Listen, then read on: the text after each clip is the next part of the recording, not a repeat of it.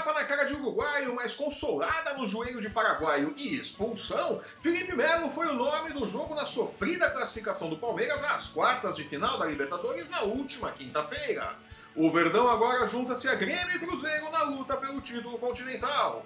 Desclassificado em casa, o Corinthians faz as contas do estrago provocado pelos torcedores do Colo-Colo enquanto pensa no que fazer com os jogadores veteranos que estão no clube para guiar a equipe na Libertadores. No Santos, o clima entre Cuca e a diretoria já azedou depois da bagunça no caso Sanches e, se duvidar, o professor não termina a temporada na Vila Belmiro. Pelo Brasileirão, o Atlético Paranaense e Bahia venceram seus jogos adiados no primeiro turno e conseguiram se distanciar mais um pouco do Z4. Eu sou Flávio Soares e estas são as minhas caneladas para o Ganhador.com.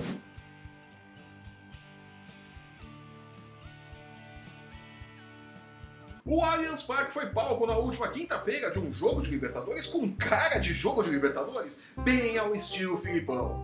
Com a vantagem de 2 a 0 construída no jogo de ida contra o Cerro Portenho, o Verdão tinha, na teoria, um jogo tranquilo pela frente. Mas, quando se tem Felipe Melo em campo, tudo pode acontecer. E realmente aconteceu. Com apenas 3 minutos de jogo, o volante que chegou ao clube em 2017 prometendo tapa na cara de uruguaio. Eu não vejo problema não, se tiver que dar porrada, eu vou dar porrada. Tá? Se tiver que jogar no Uruguai e dar tapa de, na cara de Uruguai, eu vou dar tapa na, na, cara de Uruguai, porque faz parte, isso faz parte do meu, da minha forma de jogar, sempre com responsabilidade, né? Enfiou a sola na chuteira do joelho de Cáceres e, primeiramente, foi advertido com o cartão amarelo. Mas, ao ver o estrago feito pelas travas da chuteira do Pitbull no jogador paraguaio. O árbitro argentino Germán Delfino voltou atrás e colocou o desmiolado atleta para fora de campo. Como não poderia deixar de ser o diretor de futebol palmeirense Alexandre Matos saiu em defesa de seu atleta, questionou os critérios da arbitragem, disse que qualquer medida disciplinar será tomada internamente, reclamou da comunicação entre os árbitros e reclamou também da não expulsão do jogador do Cerro, que, segundo ele, agrediu com um pisão o jogador Thiago Santos do Palmeiras.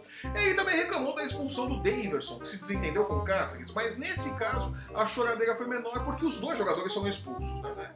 Tem por reclamar, né? Os dois tinham Felipão foi na mesma linha e disse que a expulsão de Melo é assunto a ser tratado internamente. O ponto é que não é a primeira vez que o atleta faz dessas em campo. Mais uma vez, o time não pôde contar com ele quando precisou. Os inevitáveis pedidos de desculpa nas redes sociais não mudam o fato de que Melo não muda e que o Palmeiras precisa de um Gandalf na proteção à zaga. You shall not pass! Não de um barril de pólvora que pode explodir a qualquer minuto, como de fato explodiu na quinta-feira. E o resultado é que o sofrido jogo do Palmeiras ficou em segundo plano no noticiário esportivo. O time sofreu, perdeu, fez cera, sumiu com as bolas no jogo, pediu pateticamente pelo fim da partida quando o Cerro pressionava e poderia marcar o segundo gol. Em resumo, para vencer, o clube brasileiro fez tudo aquilo que gosta de criticar nos outros clubes que disputam a Libertadores. Se classificou sim, mas com este futebol e com o explosivo Felipe Melo, não vai levar a Libertadores. De novo. E ainda falando em Libertadores, sem saber o que fazer com os veteranos que nada acrescentaram ao time na competição continental, shake! Desculpem. O Corinthians divulga o estrago provocado pelos torcedores do Colo-Colo no Itaquerão e diz que vai mandar a conta de 50 mil reais para o clube chileno. É, mandar a conta é fácil, é só você botar no e-mail e despachar, quero ver receber. Sem poder frequentar os banheiros do Allianz Parque em paz. Andrés, beleza? beleza? Rapaziada, Andrés aí, manda um abraço aí, Andrés. Nosso maior freguês aqui, veio pagar o um pau aqui, ó. Você é um babaca. Veio pagar. Que eu sou rica! Eu sou rica! O presidente do Corinthians, André Sanches, foca sua atenção em preservar os Marlós e na torcida para que as jovens promessas contratadas no atacado no início de sua gestão deem resultados. Ah, e tem uma semifinal de Copa do Brasil no meio desse caminho contra o Flamengo, que vinha caminhando alegremente na temporada e de repente despirocou e perdeu o rumo e a classificação nas quartas de final da Libertadores, né? Essa semifinal da Copa do Brasil entre Corinthians e Flamengo tem tudo para ser um jogão ou uma grande porcaria, né? Acho que não vai ter um meio termo isso aí. Vamos esperar. Ainda de cabeça quente com a bagunça na eliminação do Santos na Libertadores na última terça-feira, após a Comembol punir o clube pela escalação de Carlos Sanches, nenhum o. E fazendo beicinho por conta da não contratação do centroavante Brandão, que estava no Atlético Goianiense, Cuca disse que o Santos precisa, abre aspas, melhorar e muito, fecha aspas, profissionalmente. Palavras que não pegaram bem junto ao presidente José Carlos Pérez, You can't handle the truth.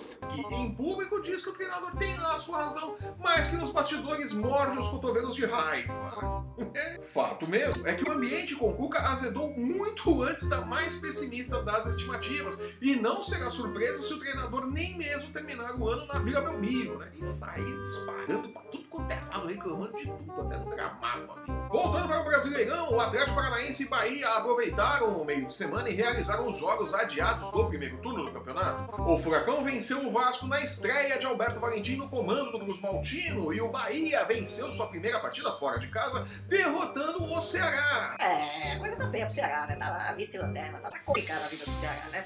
Os três pontos içaram os dois clubes para longe do Z4 e deixaram o Vasco pertinho, pertinho da fila de embarque para a Série B, né? A Série B puxando o Vasco de volta, né? Tem um amigo vascaíno, não dá mais nem pra brincar com ele, coitado. Fala as coisas aí. É, eu sei. E neste final de semana, o São Paulo, que teve a semana livre para recuperar jogadores e treinar, recebe o Fluminense no domingo, podendo aumentar sua vantagem na liderança da competição. Seus perseguidores mais imediatos, Internacional e Flamengo, enfrentarão, respectivamente, Cruzeiro e Ceará. O clube mineiro deverá ir para o jogo com um time misto, o que pode favorecer o Colorado, enquanto que o Flamengo receberá um dos piores times do torneio em casa. Se não conseguir um bom resultado assim, vai querer brigar pelo título como, Flamengo?